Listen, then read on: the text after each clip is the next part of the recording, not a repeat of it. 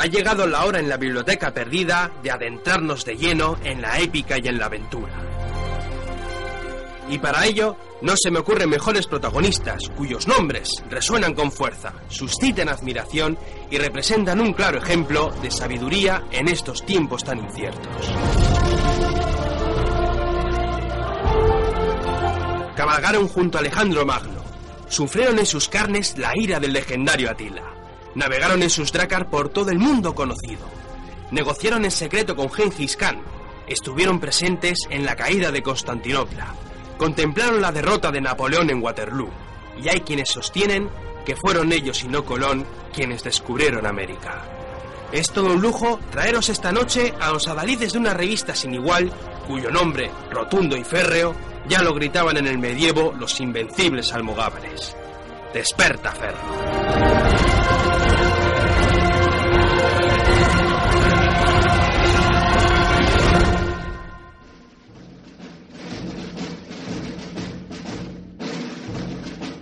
Seguimos en la biblioteca perdida y volvemos con otro nuevo número de la revista Desperta Ferro. Tenemos con nosotros a Javier Gómez Valero. Muy buenas noches. Hola, buenas noches. Eh, tremenda la revista, déjame decirte que tremenda, otra vez, como siempre. Y este número me ha llamado mucho la atención. Sin embargo, antes me gustaría preguntarte por el anterior número, porque como hemos estado de vacaciones, pues no hemos tenido la oportunidad de hacer una entrevista. Sí, bueno, en primer lugar quería pediros disculpas a todos por el estado de mi voz, pero bueno, aquí el, el tiempo no perdona y de vez en cuando hay que pillar algún catarro que otro. Pero bueno, em, hablando un poco del número de Egipto, como bien dices, por, por aunque sea cubrir un poco el expediente, es un número del cual estamos muy satisfechos porque de Egipto se escribe muchísimo, muchísimo, muchísimo. De hecho, bueno, es uno de los periodos que más cubre las revistas de historia generalistas. Eh, de, que, podemos encontrar habitualmente en los kioscos, pero no se profundiza especialmente en la temática militar, ¿no? Y yo creo que nos sale un número muy interesante que aborda temas tanto de, alta política y diplomacia, eh, con autores, bueno, en el ámbito de la diplomacia, eh, tenemos tenemos autores de, mucho calibre, de mucho calibre, mm, como en el ámbito como en el ámbito militar.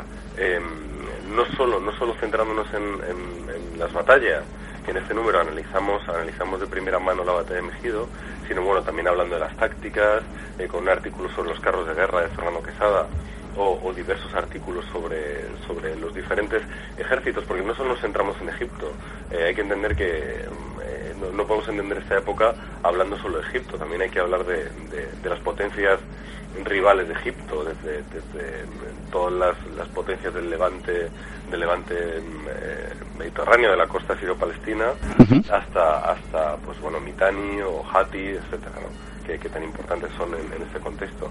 Y quizá uno de los fuertes de este mapa sea una vez más el tema cartográfico, el tema de los mapas, eh, que es una de las señas de identidad sin duda de, nuestra revista y que bueno, yo creo que aquí, eh, sobre todo Carlos de la Rocha, nuestro cartógrafo oficial, se ha vuelto a superar no solo con los grandes mapas que, que, incluye el número, pues por ejemplo en la introducción, un mapa toda página, con, con esta disposición de, de Egipto y las grandes potencias, Em, sino sobre todo, sobre todo, con el tríptico central que incluye este número, de vez en cuando nos permitimos estos lujos, en el que, en el que bueno, pues incluye un gran mapa de Egipto con, bueno, descripciones de información volcada sobre ese mapa eh, de lo más completa. Sí, sí, es una pasada, es que los mapas yo me quedé alucinado.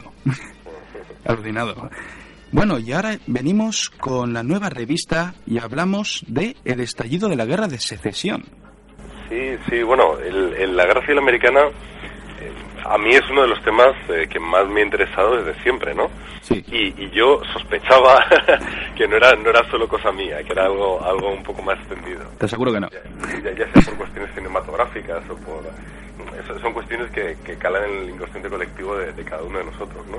Pero me estoy dando cuenta que es un tema mucho más popular de lo que yo de lo que yo a priori imaginaba que, que ya imaginaba que, que, bueno que, gustaría. Bueno, me estoy dando cuenta que es uno de los grandes temas favoritos de, nuestros lectores por sobre todo por las críticas que estamos recibiendo y todo esto no y, y, bueno eso eso me agrada. Esos cuatro años dieron para mucho la verdad.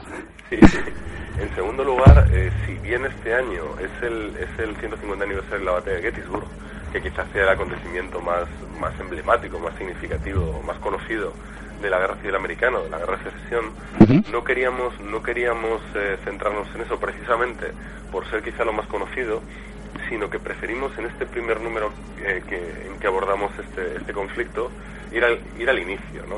ver cuáles son las bases de, de esta guerra, quizá las causas, eh, las características generales y estos primeros inicios de, de contienda em, que son muy diferentes a, lo que luego será tanto Gettysburg como el final de la guerra, porque bueno, como, como veremos ahora, los Estados Unidos era una nación que no estaba preparada ni, ni mentalmente, ni materialmente, ni humanamente, humanamente me refiero en cuanto a recursos humanos eh, militares, a un conflicto de, de esta envergadura. Y lo que se percibe eh, en esos inicios de la guerra es una improvisación, una capacidad de adaptación, pero sobre todo improvisación sobre la marcha, que bueno, es, difícil ver en, otros conflictos, ¿no? Sí, además, eh, leyendo un poco la revista, el, fijarse que en, ese inicio de la guerra había solamente unos 16.000 soldados.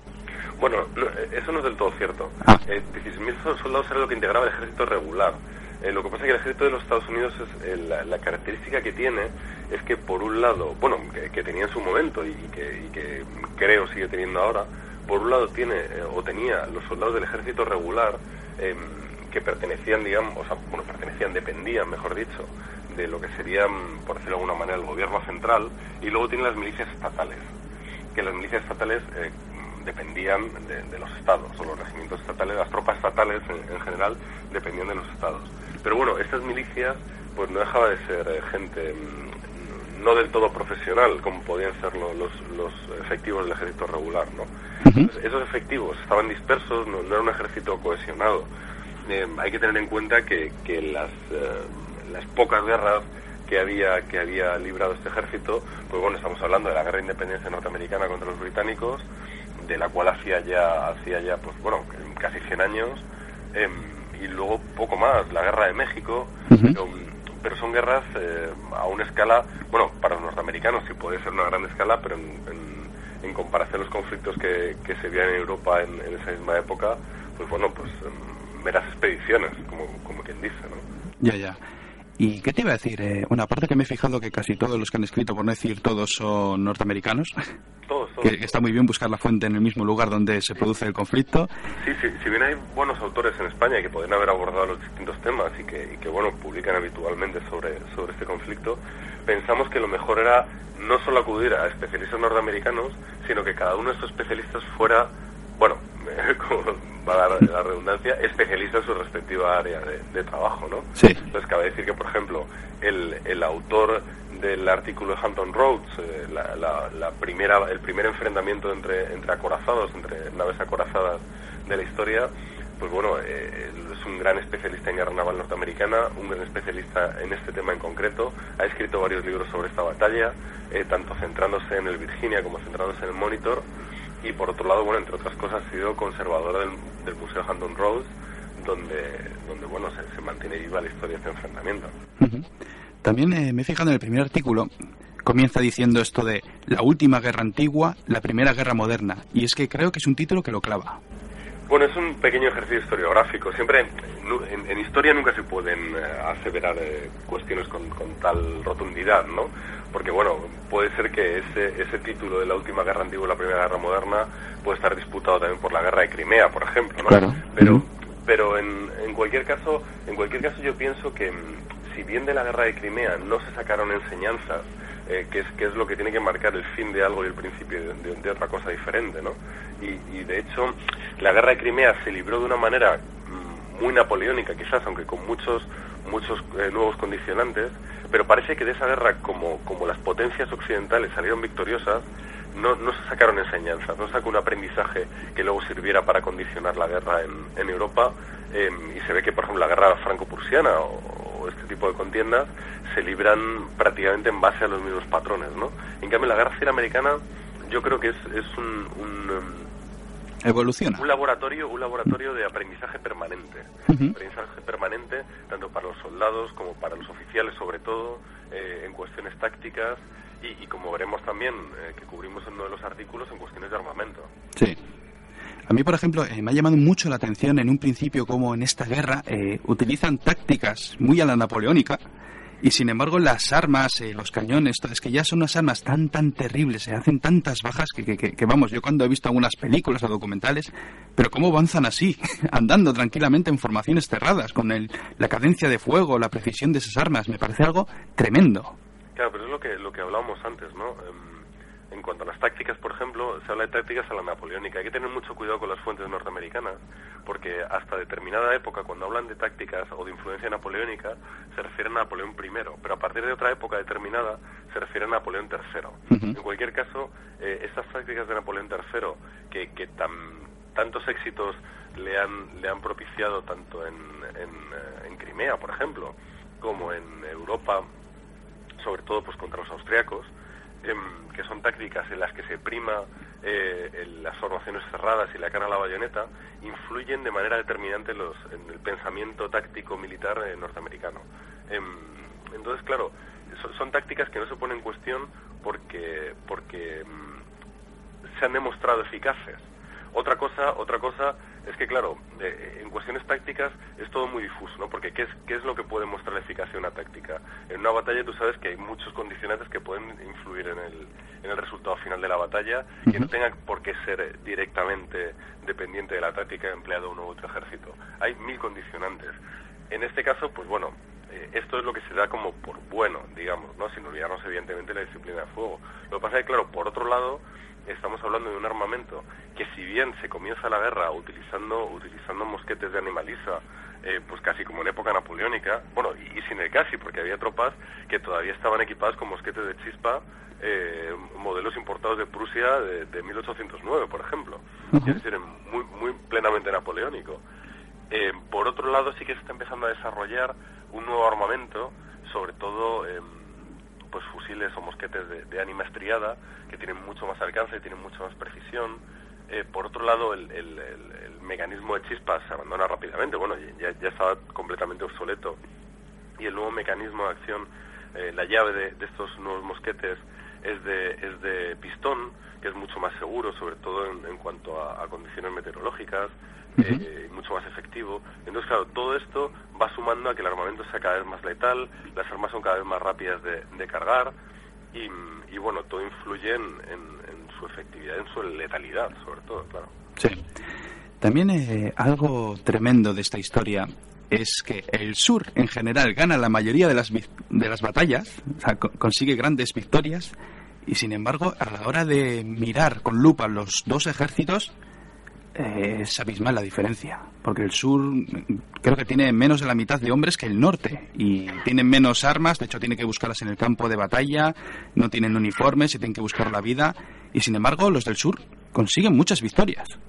Pues eh, aunque pudiera parecer que, inicialmente los confederados son los, los, que salen victoriosos de todas las batallas, eh, a pesar de, la diferencia que puede haber eh, entre, entre norte y sur en cuestión de recursos materiales sobre todo humanos, pero bueno, las dos cosas son importantes, porque bueno, si bien a principios de la guerra el norte está también en mantillas en cuanto a recursos materiales, el proceso de industrialización es vertiginoso y enseguida en las fábricas de Springfield empiezan a, producir material bélico eh, a marchas forzadas. En cuanto a recursos humanos, el norte, por un lado, está mucho más poblado que el sur y por otro lado es el principal perceptor de, de inmigrantes. Eh, sobre todo bueno de, de, de, Irlanda, Alemania, etcétera, ¿no? Y, y, eso lo veremos reflejado, bueno, lo podemos ver reflejado en ese mismo número en otro artículo que es sobre precisamente sobre la brigada irlandesa, ¿no? Bueno, volviendo al tema principal, si bien los confederados son los que parecen victoriosos en, en casi todas las batallas, eh, quizás la estrategia general, no tanto la, la, las batallas en sí, la que marca el, el resultado final de la guerra. Eh, al principio, inicialmente, cuando estalla la, la, la rebelión confederada, eh, Winfield Scott, que es el, el general en jefe del, del, Ejército Federal, plantea una estrategia que se llamó el Plan Anaconda, eh, en la que él pretendía no tanto plantear batalla campal, sino estrangular eh, económicamente, en cuanto a recursos, a, al sur, ¿no? Uh -huh. Plantear un bloqueo tanto terrestre por el oeste como, como naval, sobre todo, eh, marítimo, eh, por toda la costa, por toda la fachada atlántica, que estrangulara económicamente al sur, eh, impidiéndole realizar sus exportaciones de, de, algodón, sobre todo a Reino Unido, e impidiendo sobre todo las importaciones de material bélico de, desde Europa. ¿no? esa estrategia se descarta porque plantea, digamos, una victoria a largo plazo. Y Lincoln lo que quiere es una victoria rápida, una victoria inmediata. Y quiere conseguirla, pues, eh, en el campo de batalla, ¿no? Que es, que es quizá lo más rápido que hay. El prestigio, vamos, de la batalla. Exacto, exacto. Y esa estrategia, el problema es que no tiene éxito. No tiene éxito porque es imposible conseguir esa victoria eh, inmediata en el campo de batalla. La cuestión es mucho más compleja de lo que, de lo que en principio se plantea.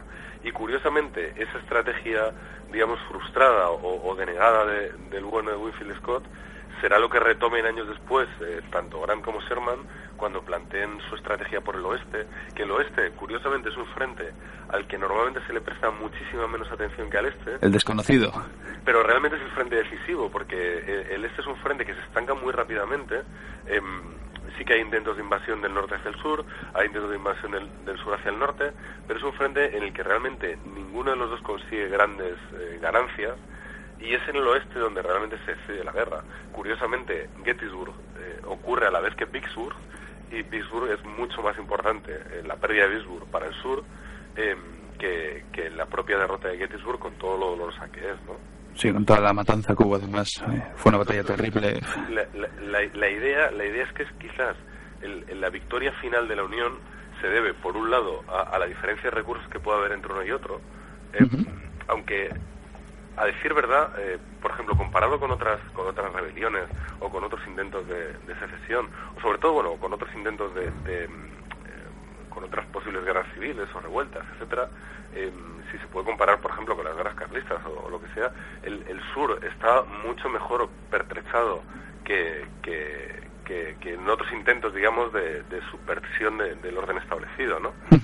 De hecho, de hecho, incluso hay analistas del sur que decían que si en algún momento algún intento de, rebelión o de, o de, independencia podía tener éxito, eh, por cuestiones materiales era el suyo, ¿no? Porque ellos realmente lo que planteaban, ellos estaban convencidos de que por cuestiones de diferencias de, recursos, eh, que, hemos hablado antes, era imposible que pudieran vencer al norte. Su única esperanza era que el norte se desgastara lo suficiente para que la opinión pública em, pensara que esto no merecía la pena y, estuviera a favor de, de otorgar la independencia. O sea, como Japón en la Segunda Guerra Mundial. algo parecido, algo parecido. Y antes has comentado lo de los irlandeses. Aquí veo que hay un artículo sobre la Brigada Irlandesa. Sí, bueno, el, el, papel que desempeñan los inmigrantes es, es, importantísimo en la guerra, en la guerra de secesión.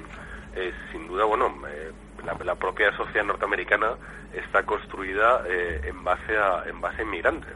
Em, mencionaba antes la importancia de, los irlandeses, de la inmigración irlandesa y alemana, pero no hay que olvidarse tampoco de la importancia de la inmigración italiana, por ejemplo. Y todo eso tiene reflejo en, en distintas unidades militares que hay tanto en el sur como en el norte, pero sobre todo en el norte. En el norte habrá unidades de alemanes, de, italianos. O sea, que se apiñan por procedencia. Bueno, es que muchas de esas unidades eran voluntarios. Eh, cuando hemos hablado antes del ejército hablábamos de las milicias locales, o sea, perdón, estatales, del ejército regular, pero también cabe mencionar las unidades de, voluntarios.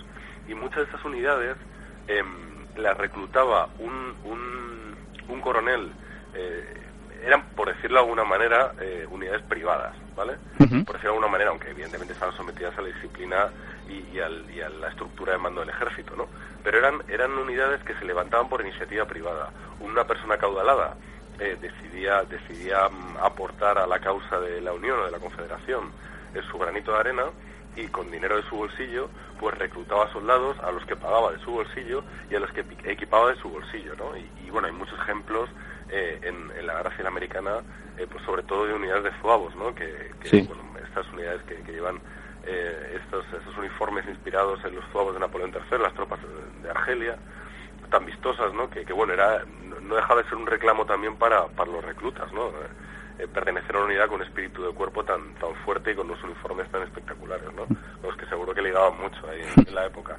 Pero bueno, volviendo a ese tema de, los irlandeses, la inmigración irlandesa, por diversos motivos, era muy numerosa, muy numerosa.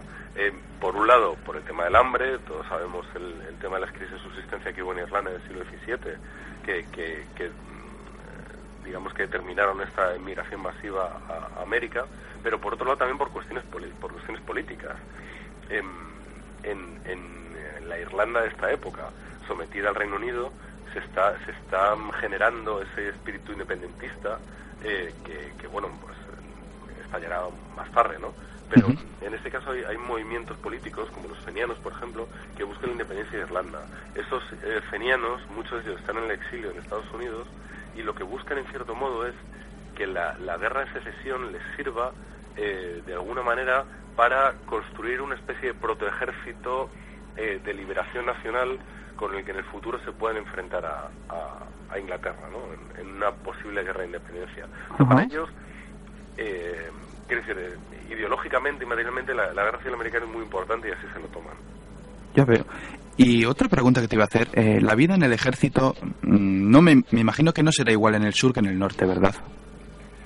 Bueno, todos pasan eh, calamidades, pero cabe decir que en el norte, en general, en general, se ve mejor. Las tropas, las tropas estaban mejor equipadas, están mejor eh, suministradas, eh, rara vez iban a pasar hambre, por decirlo de alguna manera, ¿no?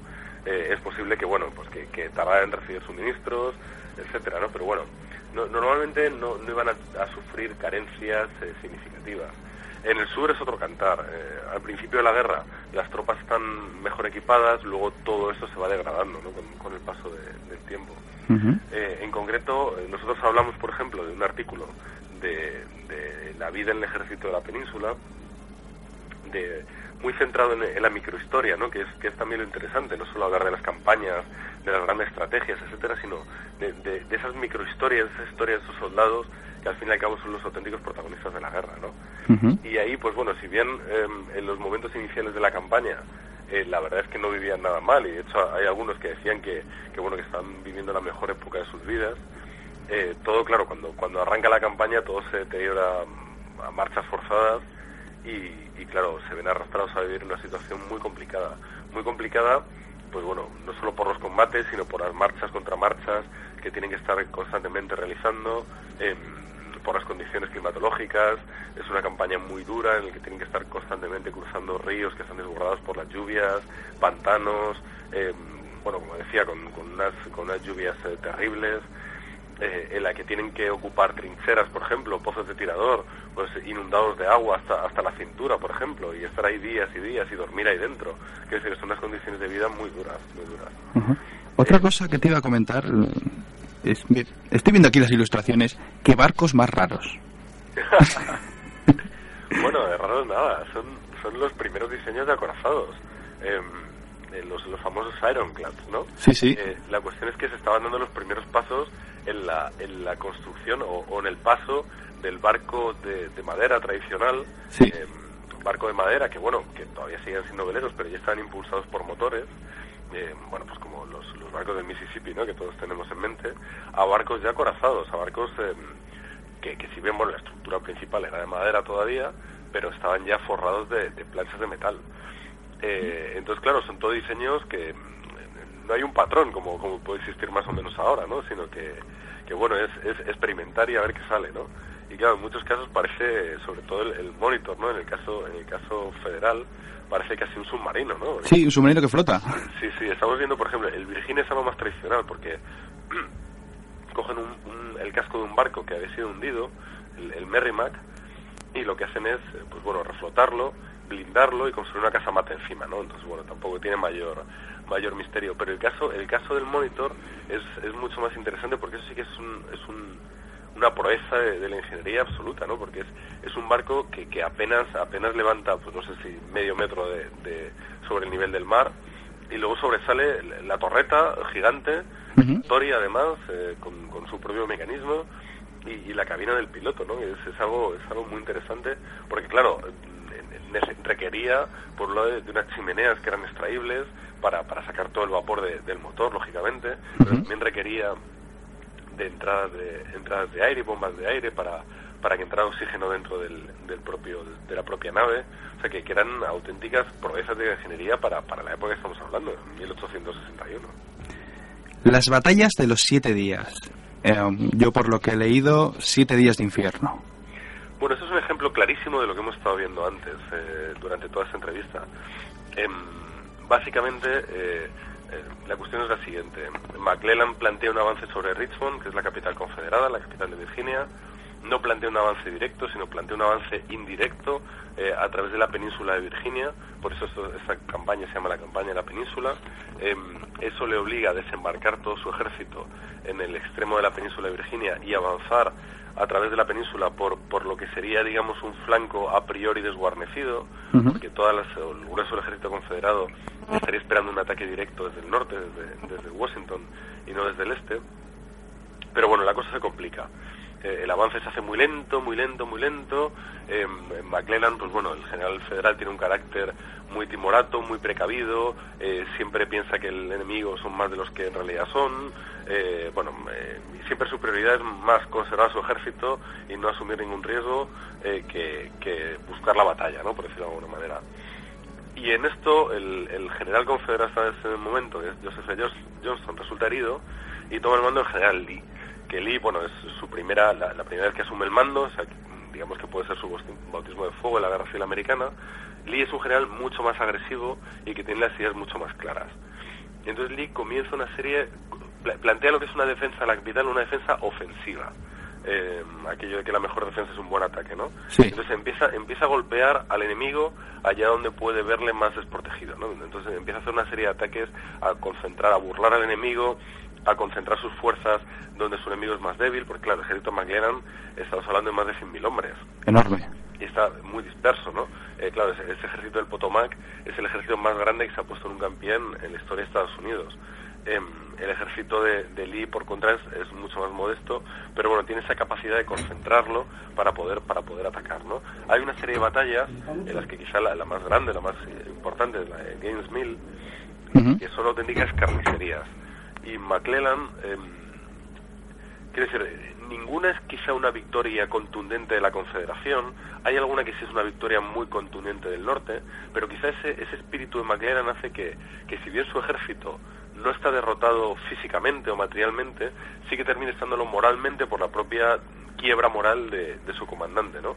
Que da la campaña por perdida, tira la toalla y ya solo le preocupa retirarse y salvar los muebles y no y que su ejército todo no, no quede destruido más que conseguir de tomar la capital, ¿no? Pero como decía, este es un ejemplo perfecto de lo que se va a convertir la guerra de, de, secesión y que hasta, bueno, cuando fueron a combatir a Bull Run, pues no tenían ni idea de lo que iba a ser esto, ¿no? Una auténtica guerra de desgaste. O sea, para Lee, las batallas de los siete días, sean victorias o derrotas, son un auténtico desastre, porque pierde, pierde una cantidad de hombres tremendo, tremendo. Y mientras que el norte tiene los recursos humanos para poder suplir esas bajas, el sur carece de ellos. Entonces realmente es una victoria, es una victoria moral, es una victoria militar, pero es una victoria tan costosa, tan costosa, que bueno, va a determinar mucho eh, lo, que va a ser, lo que va a ser la guerra eh, a partir de ahora, ¿no? Que, que, se va a convertir más en... Y, eso Grant lo va a entender muy bien. A Grant va a llegar un momento en que le va a dar igual. Es enviar hombres al matadero porque el norte tiene para suplirlos y el sur no. Entonces, bueno, eh, al fin y al cabo va a ser, va a ser esto. Además me imagino a Abraham Lincoln muy cabreado, obligándolos a que vuelvan a avanzar. ¿Qué te iba a decir? Otro artículo tremendo. Esto me ha encantado. Te voy a decir desde ya que me ha encantado. Prensa y opinión pública en la guerra de secesión. Y la habéis puesto como si fuera un periódico. Sí. eh, la guerra de secesión es uno de los primeros conflictos que tiene cobertura mediática. Eso para empezar, ¿no? Sí. Y está, y, claro, y, en, la, en Estados Unidos la prensa, eh, bueno, es un momento en el que la prensa se está desarrollando, ¿no? y en concreto en Estados Unidos está pasando de ser una prensa eh, muy editorialista, muy de opinión y muy que se debe a los anunciantes, a, grandes anunciantes, quiero decir, que bueno, que hasta ahí tampoco es que haya cambiado mucho la cosa, pero pasa a ser una prensa eh, muy informativa también, ¿no? Porque eh, empiezan a ver, porque eran, eran periódicos muy baratos que se nutrían sobre todo de los ingresos de, de los anunciantes. Pero claro, la gente cuando estalla la guerra empieza a demandar información del frente, porque claro, de un pueblo del norte, del sur, que de repente han partido un montón de soldados del mismo pueblo al frente, pues la gente quiere saber qué está pasando con esos soldados. No, no tanto por, por, em, por el, desarrollo global de la guerra, que también, sino sobre todo por lo que más te afecta directamente, ¿no?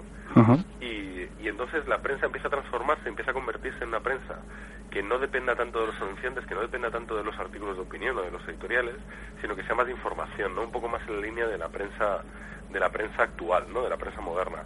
Y es muy interesante ver que en la Guerra Civil Americana la prensa desempeña un papel muy importante, no solo, no solo la prensa en sí, sino también como, como influencia o como, o como poder fáctico en cuanto al, a la opinión pública también, ¿no?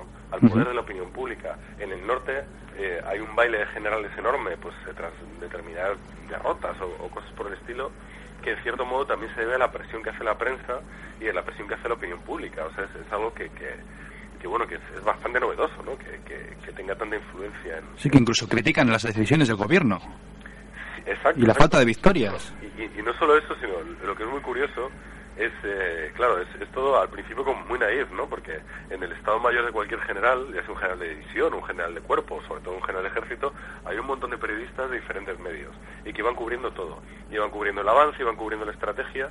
Entonces, claro, eh, esto desembocaba en que los generales del ejército contrario seguían el avance del enemigo en los periódicos. Entonces, claro, porque la información era bastante exhaustiva, ¿no? Entonces los generales confederados seguían los avances del norte en los periódicos del norte. Eh, pillaban los periódicos eran espías y estaban informados entonces claro en cierto modo en cierto modo ejercían eh, Sherman que es uno de los que empieza a ver esto eh, es, eh, enemigo absoluto de, que, de que periodistas, eh, esta figura del corresponsal de guerra tan novedosa en esta época, de que esos corresponsales de guerra acompañan a los ejércitos. Tremendo. Porque, porque, claro, aportan una cantidad de información al enemigo enorme, ¿no? Y de hecho, de hecho, eh, es el primero que, que, hace consejos de guerra civiles, en concreto periodistas, por eh, publicar determinadas informaciones. O sea, quiere decir que, que, bueno, que son, son cuestiones que, que, bueno, en este desarrollo de, de, todas estas cuestiones novedosas que hemos visto, ¿no? Pues como las comunicaciones, no solo el armamento, sino, sino también las comunicaciones, el ferrocarril, estos barcos a vapor, el, telégrafo, por ejemplo, eh, todo cambia tan rápido que todos tienen que adaptarse, ¿no? Y, intentar asumir las novedades que, van surgiendo pues un poco sobre la marcha. Muy bien, muy bien. He estado mirando que para el mes que viene tenemos en la revista, eh, aquí lo estoy mirando, la Italia de los condotieros. Sí, en el número, en el número de Despertar y Medieval saltamos de golpe ahora desde Egipto hasta hasta la Italia del 480, bueno, del 300 y del 480 sobre todo, ¿no? Esta Italia sumida, bueno, sumida, eh, que vive la desunión de, de ciudades-estado, de, de, reinos, etcétera, pero una, Italia muy disgregada políticamente. Muy guerrera. Con, grandes potencias como Milán, como Venecia, o como los estados pontificios, por ejemplo, por otro lado los, los reinos del sur, Nápoles, etcétera. Eh, y una Italia que es, es eh, pasto idóneo para estas bandas de mercenarios que bueno que, que, se van vendiendo al mejor postor que van cambiando de bando cuando cuando es eh, cuando les interesa y que muchos de ellos llegan a alcanzar un poder importante como en el caso de, de Sforza que termina siendo duque de Milán por ejemplo. Nada más y nada menos. Sí sí en este en este momento eh, anticipo de, del renacimiento. Eh, por último te iba a preguntar una cosita. Me he enterado que vas a hacer un viajecito. A tierras leonesas y más tarde a tierras de Gijón. Estamos, estamos, estamos eh, iniciando una ronda de presentaciones este año. Bueno, durante todo el año pasado hicimos un montón de presentaciones eh, donde nos gusta ir a ir a diferentes a diferentes ciudades a presentar un poco nuestro proyecto y, que bueno tanto nuestros lectores como gente que no sean lectores nuestros sino que, que, quieran ver un poco de qué va este despertazaro pues puedan verlo de primera mano no con, con creando un vínculo entre, entre editor y, lector que no siempre es fácil de, establecer, ¿no? Un vínculo directo y presencial, ¿no? En el que, bueno, más que el rollo que podamos contar también es el intercambio de ideas que se produce luego, que es, bastante bonito, ¿no? De, preguntas o peticiones que, hacen nuestros lectores y, bueno, ese, ese brainstorming que se forma siempre luego, ¿no? Entonces ahora, eh, durante el año pasado estuvimos en muchos sitios, hicimos muchas presentaciones, pues en Madrid, Barcelona, Bilbao, eh, Zaragoza, eh, Valencia, y seguro que me dejo alguna por ahí. Eh, en Astorga también estuvimos, en, un ciclo, en un, en un congreso internacional de, la guerra de independencia, por ejemplo. Y ahora vamos a establecer esta semana otras dos presentaciones. Una será en, en, León, el jueves 14, eh, a las 8 de la noche, en el, Palacio, en el Palacio el Conde Luna. Y la siguiente será en Gijón, el, al día siguiente, el, el día 15, en el marco de unas jornadas que hay de historia militar eh, organizadas por el Libre Magazine y bueno, ahí estaremos también dándolo todo. Así que bueno, si, si alguien que se anima a venir, pues estupendo. Yo por lo menos lo voy a intentar. Perdona, tenéis toda la información de, de, bueno, la fecha, los horarios, el emplazamiento, etcétera, todo en nuestra página web y nuestro Facebook, Ujú. puedes encontrar todo. Muy bien, pues yo desde aquí te digo que voy a intentar ir, voy a intentar estar con vosotros para ver qué me contáis, Pues sería estupendo. a ver qué os cuento yo también. Y nada, pues nos vemos para la siguiente revista. Venga, estupendo. Un saludo. Un abrazo muy fuerte. Hasta luego.